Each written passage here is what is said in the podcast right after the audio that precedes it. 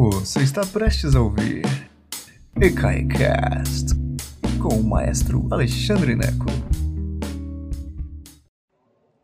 Boa tarde, senhoras e senhores. Que prazer imenso tê-los todos aqui. Hoje nós vamos falar sobre a ópera Nabucco de Verdi, de 1841, 10 anos antes do Rigoletto. Foi uma ópera, foi na verdade a ópera que é, emplacou Verdi no calendário universal, sabia? Foi a primeira vez, ele tinha 28 anos mais ou menos, foi a primeira vez que ele disse assim: Eita, eu vou, esse negócio vai dar para eu sobreviver com isso. E é aí, disso que nós vamos falar hoje: Nabucco, que é sobre você acertou. Nabucodonosor, que beleza, né? Quem foi esse rapaz? Vamos falar um pouquinho sobre isso.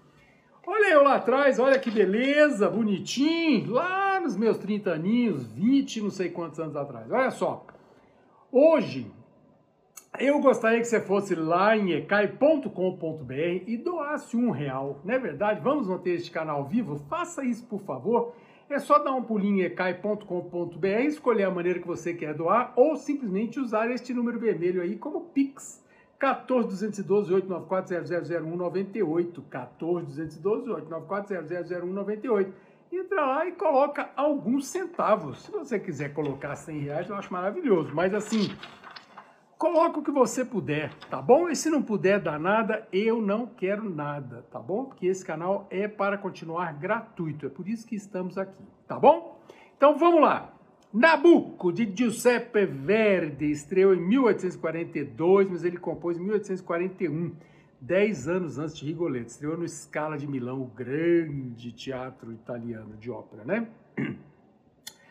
Curiosidades. O libreto foi escrito por um sujeito chamado Temistocle Soleira, que não foi o grande libretista que ele trabalhou depois. É, Verdi trabalhou com outros libretistas na fase madura dele. Aqui, o Temístocles Soleira trabalhou com ele na primeira fase dele. Então, ele escreveu é, Oberto, de 1839, as óperas que Verdi é, teve parceria com o Temístocles Soleira. Oberto, 1839, você já ouviu? Eu também não. E Lombardia alla prima crociata, de 1843, dois anos depois, essa é linda de morrer. Joana d'Arc, sabia que Verdi escreveu uma ópera chamada Joana d'Arc em 1845, quatro anos depois do Nabucco, só que não emplacou no repertório universal. E escreveu também Átila, em 1846. Você vê personagens históricos, né? Porque era uma coisa da época. ópera, até meados do século XIX, era muito, é, assim, o pessoal gostava mesmo de óperas... É históricas, de personagens históricos. Foi o próprio Verdi e o movimento moderno, a partir da segunda metade do século XIX, a Traviata é um exemplo, de 1853, em que não são mais personagens históricos, são personagens do dia a dia. Isso mudou radicalmente a história da ópera. Então aqui, Nabucco, nós ainda estamos nessa fase de personagens históricos, tá bom?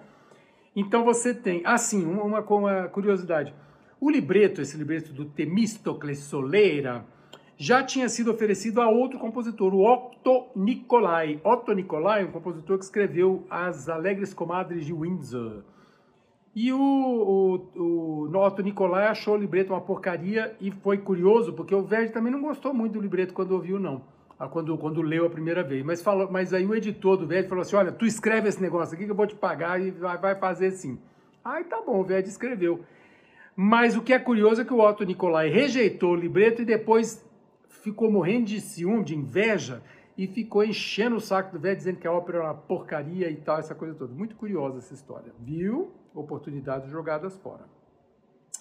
Existe também, se você sabe qual é a parte mais famosa desta, desta ópera. É o coro Vá Pensiero. Vá Pensiero, sull'ale dorate, né? O, o, o coro dos escravos hebreus que estavam presos na Babilônia. Que beleza! E eles. É... Então, existe uma história segundo a qual Vá Pensiero, que é esse coro, simboliza um grito italiano contra a repressão austríaca. Na época da estreia de Vá Pensiero, na época da estreia de Nabucco, a, Milão, o norte da Itália, estava sob o domínio dos austríacos. Isso acontecia. Os austríacos cruzavam os Alpes ali, e uma hora tomava Milão, aí tomavam Milão, os italianos retomavam e tal. Então ficava indo e vindo várias vezes. Um monte de guerra nessa época, uma confusão danada.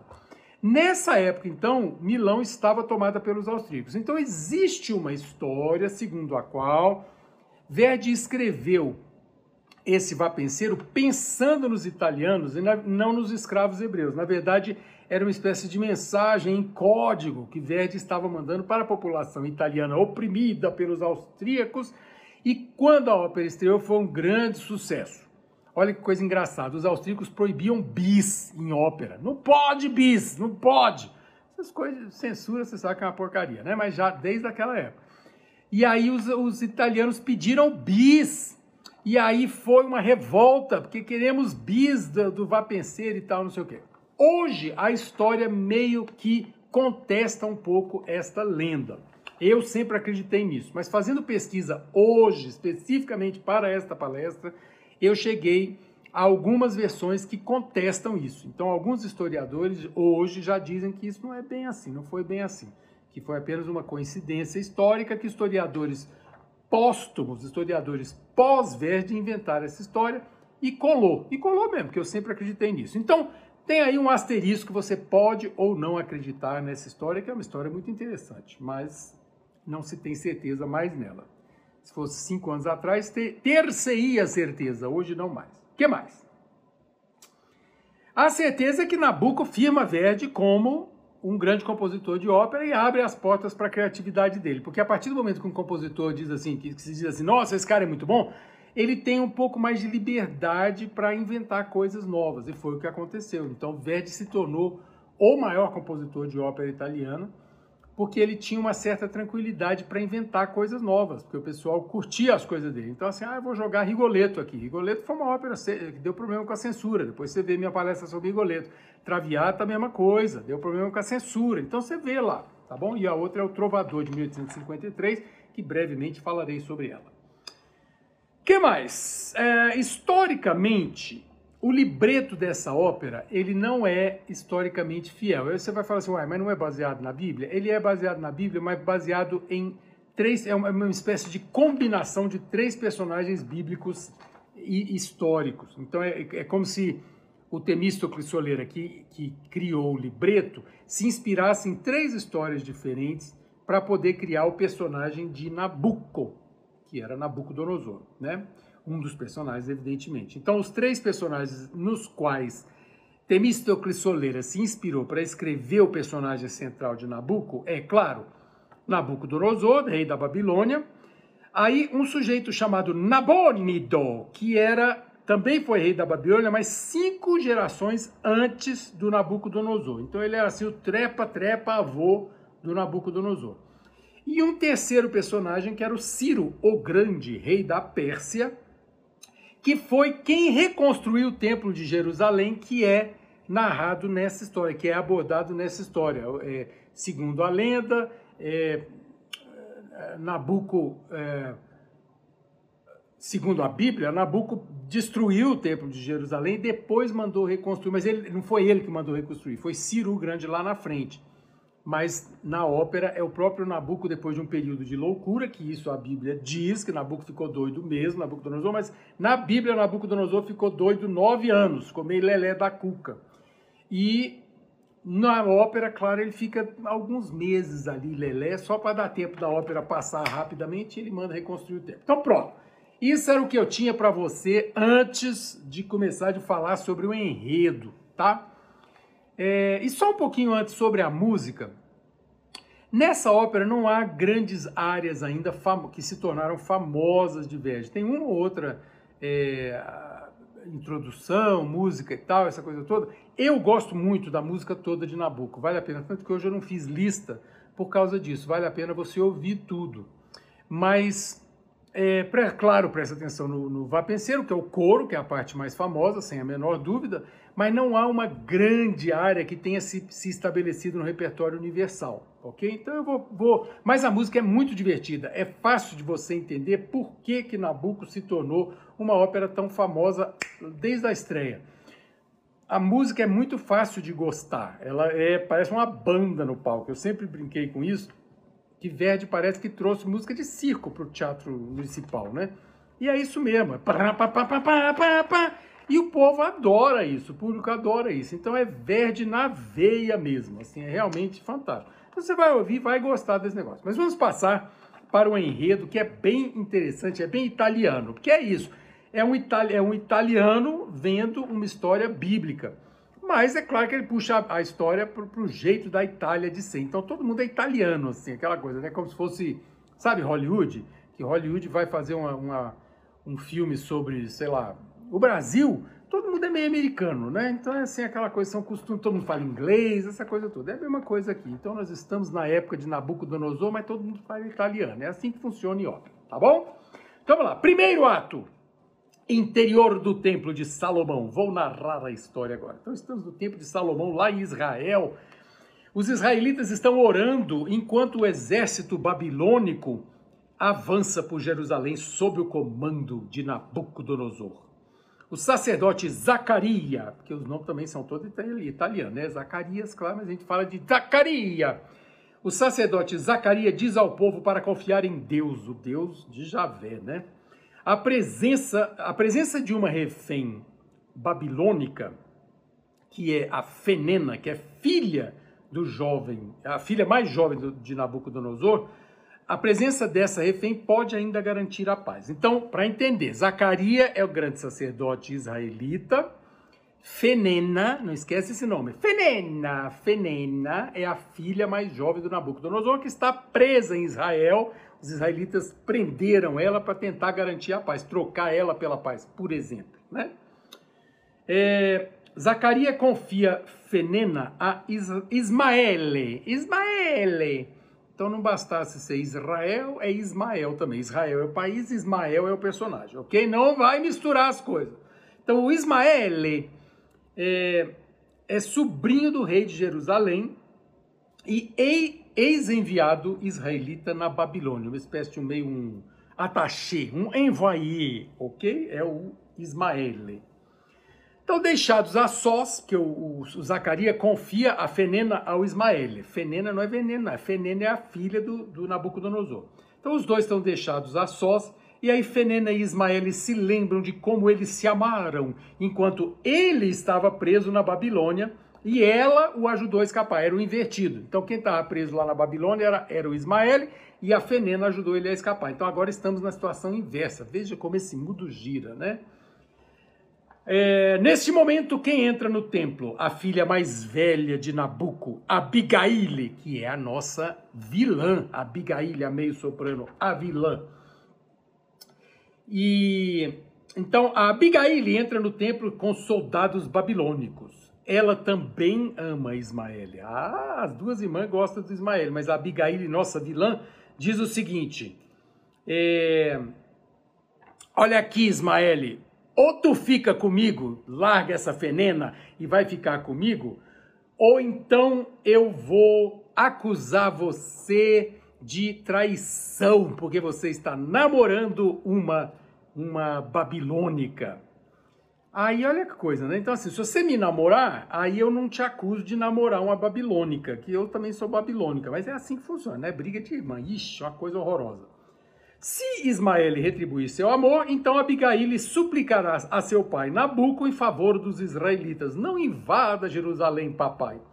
Ismael diz a Abigail que não dá conta, ó, dou conta de ficar, de ficar amando você não, ô, ô, Abigail, não dá conta não, eu gosto é da Fenena.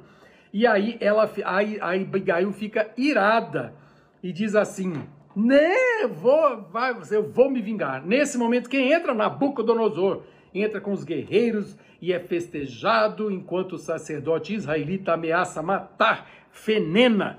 Fala assim: Eu vou matar sua filha Fenena. Mas quem intervém neste momento? Ismael, o israelita, diz assim: Não, porque eu gosto dessa Fenena, não vai matar ela, não. E aí gruda na Fenena e o Nabucodonosor manda destruir o templo. E placabum, destrói o templo de Salomão em Israel. E aí o que, que acontece?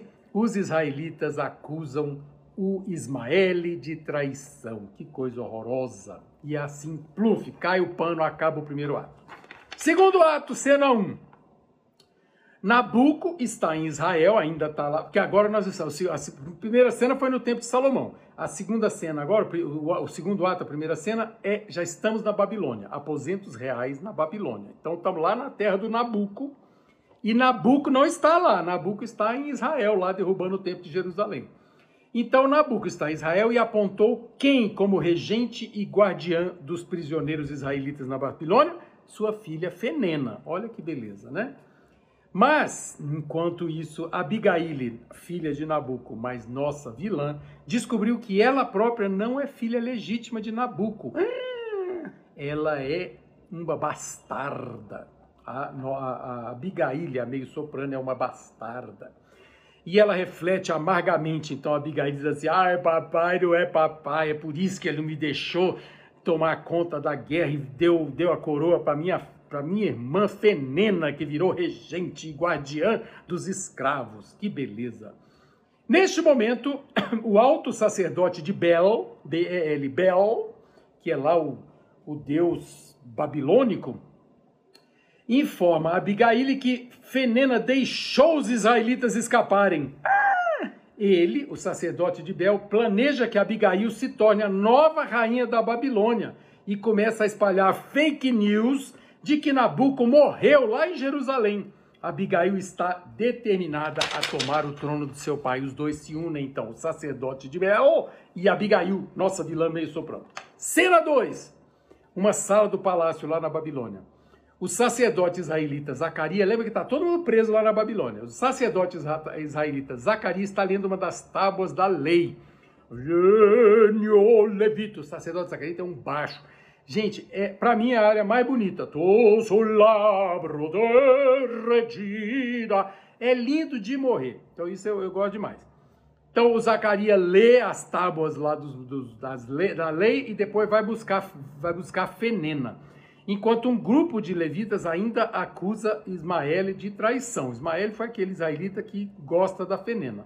Zacarias retorna com Fenena e sua outra irmã Ana, ainda uma outra irmã mais jovem ainda que diz aos levitas que Fenena se converteu ao judaísmo. Olha só, Fenena, a babilônica, se converteu ao judaísmo. E então ela implora a eles que, que, que, que absolvam, que, que perdoem Ismael. Né? Nesse momento, um soldado entra e, a, e, anuncia a fake news da morte de Nabuco, lá em, em Israel. Mas, ao mesmo tempo, ele previne a todos da rebelião instigada por Abigail, nossa vilã meio soprano. Surpreendendo a todos, quem entra? Nabucodonosor. Olá! E aí Nabucodonosor chega para Fenena, que ele deixou como regente, pega a coroa da cabeça da Fenena e bota na coroa na cabeça dele mesmo. E diz assim: é, Ah, vocês estão brincando aí, fazendo essa, essa, essa porcariada toda? É mesmo, é? Então, deixa eu te dizer uma coisa: eu agora sou não apenas rei da Babilônia, eu sou Deus da Babilônia. Verde adorava essas confusões, né? essas brincadeiras. Lembra que a gente está brincando com religião, brincando com política e tal, essa coisa toda. Nesse momento, o sacerdote Zacarias diz assim: não, você não pode dizer que é Deus, não, porque Deus de verdade, o Deus de Israel, vai punir-vos. É isso que acontece, né? Nesse, é, e aí ele, o, o, mas o, o Nabucodonosor diz assim: Ah, balela isso, eu sou Deus sim, e quer saber? Vou ordenar a morte de todos vocês, judeus. E aí, nesse momento, quem, quem diz, a Fenena, a filha deles, assim: Ih, papai, então vai, vai ter que me matar também, porque agora eu sou judia. Ah! E aí o, Nabuco se enfurece profundamente, mas tu converteu, minha filha, tu é burra, eu vou mandar matar os judeus, tu agora é judia também, mas meu Deus do céu, eu sou Deus, diz Nabuco. Nique ele diz, eu sou Deus, o que que acontece? Cai-lhe um raio na cabeça, que ópera é bom para essas coisas, né? Então, cabum, cai o raio lá na cabeça do Nabuco, que cai, é, cabongo, e dá uma girada assim, perde os sentidos e cai no chão, e a coroa cai no chão, quem está perto? Abigail. Se fosse faça assim, Abigail, nossa vilã meio soprano, pega a coroa, bota na própria cabeça e fala assim: agora eu sou a rainha. Já pensou se fosse assim? Caiu no chão, pegou, é agora funciona, é assim, pronto. Então, como só, só, ela sabe que ela não é, não é filha legítima. Então, pronto, o rei tá doido, caiu no chão lá, Abigail vira rainha da Babilônia. Pum, cai o pano e estamos no terceiro ato, que acontece nos jardins suspensos da Babilônia, né? Claro. Abigail é agora rainha da Babilônia. O alto sacerdote de Bel, aquele que tramou com ela, exibe o mandado de morte aos israelitas, incluindo Fenena, a irmã boazinha da Abigail. Nabuco, meio doido, ainda tenta reclamar o trono, mas sem sucesso. Sai daqui, pai, tá, tu tá doido, diz Abigail. Abigail faz assinar o documento que, pra, da morte dos, dos judeus, incluindo a própria filha, e quando Nabuco descobre ter condenado a própria filha à morte, é tomado por raiva e tristeza. Já estava doido, fica mais doido ainda. Nabuco então revela que ela, Abigail, não é sua filha legítima. E ela ri. Já sabia, papai, só que eu joguei o documento fora. Ninguém nunca saberá. E por isso eu tomei a coroa. Sai daqui, papai, que tu não vale mais nada. Gente, uma vilã malvadíssima, malvadíssima. Reconhecendo-se vencido, Nabuco implora pela vida de Fenena, mas Abigail não se comove. Cena 2 do terceiro ato. Os israelitas estão à margem do, do, às margens do rio Eufrates, né? Você sabia que a Babilônia hoje é, é está no Iraque, né? Você sabia disso? Que foi depois Mesopotâmia e aí o Iraque. Agora você está sabendo. Que beleza, né? Então é isso. Então, estamos às margens do Eufrates, e os israelitas estão lá sentindo saudade de sua pátria. E o que é que eles cantam? Va pensiero dorate. Vai pensamento sobre essas asas douradas, passa por esses montes e chega lá no meu Israel, chega em Jerusalém, meu pensamento. É assim que acontece. E nesse momento é que os italianos parecem, alguns historiadores sustentam, que é isso aqui, esse momento que os, os, os italianos ficam tudo doido. Vá Penseiro é definitivamente uma espécie de segundo hino da Itália, né? Mas uh, então não existe não existe certeza histórica mais dessa história que os italianos é, pensavam em Vá Pensiero não como o coro dos escravos hebreus, mas como o coro dos italianos ocupados pelos austríacos nesse momento, ok? E aí é isso. Os, o, o os, os, os, os italianos, é ótimo, os, os, judeus estão tristes porque estão lá abandonados na Babilônia, mas Zacarias, o sacerdote israelita, diz para ele: Ô oh, gente, fica tranquilo, se Deus é conosco, quem pode ser contra nosco? Né? E os israelitas se inspiram com suas palavras e pum, cai o pano. Estamos agora no quarto ato. Primeira cena do quarto e último ato, estamos nos aposentos reais na Babilônia, né? lá na casa do Nabucodonosor. E aí Nabuco acorda ainda meio confuso e vê Fenena, a filha dele, acorrentada, sendo levada, para a morte. Em desespero, aí é que entra a história, por isso que, por isso que, que é, os cristãos gostam tanto dessa história. É, e por isso que fez tanto sucesso. Verde que era ateu, gostar, curtia essas coisas. Verde brincava com esses negócios aqui, falava, ah, vou fazer esse negócio aqui, acho que o público vai gostar.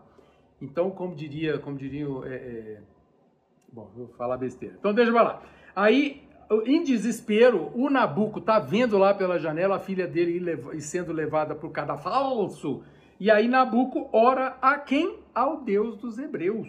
É isso, ele perde perdão e, e promete, ele diz assim, ô seu Deus dos hebreus, se o senhor não, se minha, livrar minha filha Fenena, eu não só reconstruo o templo de Salomão lá em Jerusalém, como eu me converto ao judaísmo e aí vai ser tudo lindo. E neste exato instante ele recobra a consciência, ele recobra as forças. Imediatamente entram vários soldados babilônicos que ainda são fiéis a ele, a ele Nabucodonosor, e ele sai para resgatar Fenena, sua filha, e os israelitas. Olha que coisa interessante, né? E a última cena que acontece nos jardins suspensos da Babilônia, Fenena e os prisioneiros estão sendo levados ao sacrifício e Fenena se prepara serenamente para a morte. Ela agora está com Deus, ela é israelita, então ela fala: ah, eu posso morrer porque vou encontrar com meu Deus. Nabuco entra com os soldados e declara que vai reconstruir os, o templo de Jerusalém e adorar o Deus dos israelitas, ordenando a destruição do ídolo Bel. Na hora que ele fala assim, ordeno a destruição do ídolo Bel, aí acontecem efeitos especiais, o ídolo Bel cai no chão e espatifa em muitos pedaços. E aí Nabucco diz aos israelitas que eles estão todos libertos e todos se unem para agradecer Jeová. Abigail, a filha malvada, entra, que ela, enquanto isso estava acontecendo, ela tomou veneno lá na coxia. Ela entra e diz assim: Ah, tomei veneno. Só dá tempo de pedir perdão a Fenena. Fenena, minha irmã, me perdoa. Pede perdão a Deus e cabunga, cai dura no chão. Enquanto Zacaria, o, o, o grande sacerdote, proclama Nabuco o servo de Deus e rei dos reis, e todo mundo canta e cai o pano e a ópera termina. É isso, gente. Nabuco, uma, é, uma ópera que firmou. Olha eu aparecendo em cima da minha cabeça, né? Olha que beleza. Eu e eu. Eu aos 30 e eu hoje aos 54. Mas aí é isso. O Nabuco, então, é a ópera que firma Verdi como o grande compositor de ópera italiana. É a primeira grande ópera dele, não é a primeira ópera dele, mas é a primeira ópera que emplaca no Scala de Milão e daí é só decolar. Tá bom? Agora, meninos e meninas, vocês vão ouvir Nabucco, porque eu vou correndo para o ECAI, onde está é, acontecendo hoje uma primeira aula da oficina básica de desenho e também a última aula do curso de arquitetura. O ECAI está com tudo. Amanhã recomeça nosso coro feminino. Se você está em Brasília, venha cantar com a gente. Quinta-feira tem concerto de flauta e violão. É só maravilha, tá bom? Eu vejo vocês em breve. É um prazer enorme ter estado aqui com vocês e muito obrigado pela audiência. Beijos em todos vocês. Até mais. Obrigado por nos escutar. Agora, seja sempre o primeiro a saber da programação. Assine nossa newsletter em ecai.com.br.